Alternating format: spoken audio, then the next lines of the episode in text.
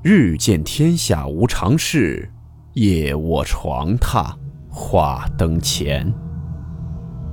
欢迎来到木鱼鬼话。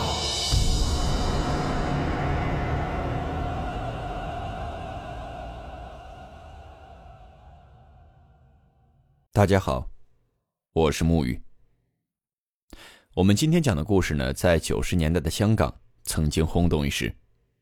一些七零八零后的网友们可能在当时也有所耳闻，并且当时娱乐圈中的一些天王天后也牵扯其中。故事名称：嘉利大厦火灾事件。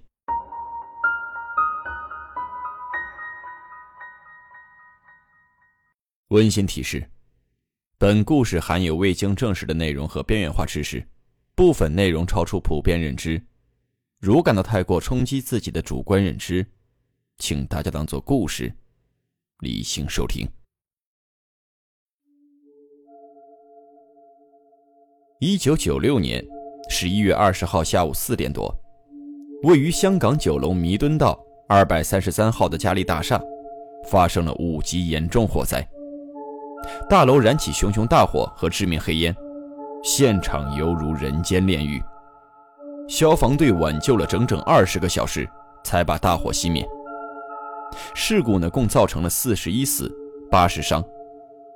起火原因是换电梯，所以呢，把两部电梯运走。后来二楼杂物烧着了，火呢便由这没电梯的电梯槽向上持续烧到了十五楼。这场惨绝人寰的火灾，是香港人心中永远的痛。不过我们现在说的。不是大火后的事而是发生在大火前的。当时呢，谭咏麟、陈慧娴等人的唱片公司宝丽金，便是在这栋大厦的十一楼。发生大火前，陈慧娴曾经接受过电台访问，自称的夏天搭电梯到十一楼录音室录歌，电梯很奇怪的没有停在十一楼，而是直接上到了顶楼，十五楼。电梯门一打开。外面漆黑一片，就好像是被大火烧过一样。他当时很奇怪，但只是以为是装修，便把电梯按回了十一楼。不过电梯只落到了十楼，便停止运行了。陈慧娴无奈只能步行到十一楼。回到公司后呢，他问起同事，说十五楼是不是装修呢？但是对方回答他并没有。他不服气，便再上去一看。结果十五楼几间公司好好的在运作，他当时呢还不以为意，只以为是眼花了。谁知道三个月后，便发生了大火，而十五楼正是重灾区，烧死了二十多人。而陈慧娴的那天电台访问是大火前做的，当时很多人也都听过。这里呢插一段趣事：陈慧娴与张学友是好朋友。在发生了这件事情之后呢，陈慧娴一直很不开心，所以呢，经常会给张学友打电话。那段时间呢，张刚好在开演唱会，所以呢，当时有朋友就在台下逗台上的张学友，说：“你怎么看起来没精神呢？是不是昨晚又讲电话讲到很晚呀？”观众哄堂大笑。还有宝丽金另一女歌手黎瑞恩和音乐人刘志远，也说过，那栋大楼的四部电梯无论如何修理，也经常发生问题。有一次，黎瑞恩乘电梯到十楼，电梯却上到了十二楼。电梯门打开之后，看见的竟是一面墙。还有谭咏麟也试过，有次在录音中去洗手间，却见电梯门在无人按下的情况下开门了。他开玩笑的对电梯说：“我还没有走呢。”说完，电梯便自动关门了。在火灾之后，警方还多次接到虚报电话。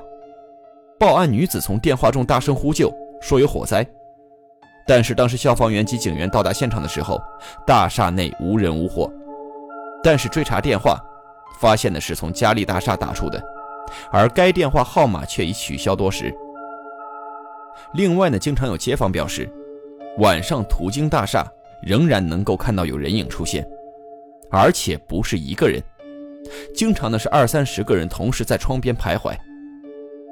当然，也有人说，在大厦外的墙身出现了多个表情痛苦的人影。因此呢，嘉利大厦这地盘早已被行内人列入了黑名单。而承接该工程的公司呢，为求心安，在每天开工之前都会上香烧衣拜佛，祝福自己平平安安。对面金陵大厦工作两年的陈先生说：“大约呢发生在数月之前，有一天晚上凌晨的时候，他巡逻完大厦，坐在回更亭观看闭路电视。画面中呢看到一男一女走进了升降机，没有按下楼数，便在升降机内照镜子。过了大概十多分钟才离开。他以为二人呢是同楼的一户情侣，无聊走到升降机内玩，况且没有妨碍他人。”所以呢，他也没有上前警告。到了下一日，陈先生在大堂碰见了昨天晚上玩升降机的情侣。好奇心的驱使下，问他们为何走进升降机嬉戏。他们的回复是，晚上并没有离开过房子。陈先生当然不信了，他清清楚楚的从闭路电视见到有人在玩升降机。他们也不认，于是呢，陈先生只好拿出证据翻看录像带。结果不看还好，一看就出事了。他发现昨晚所见的情景，在录影带上却是空无一人。陈先生看了一次又一次，答案也是一样。莫非昨晚见到的不是人？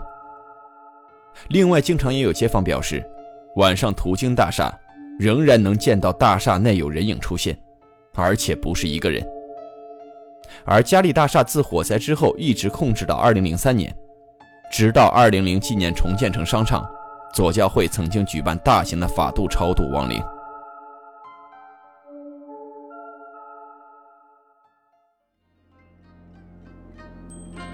好了，我们今天的故事到此结束，祝你好梦，我们明晚见。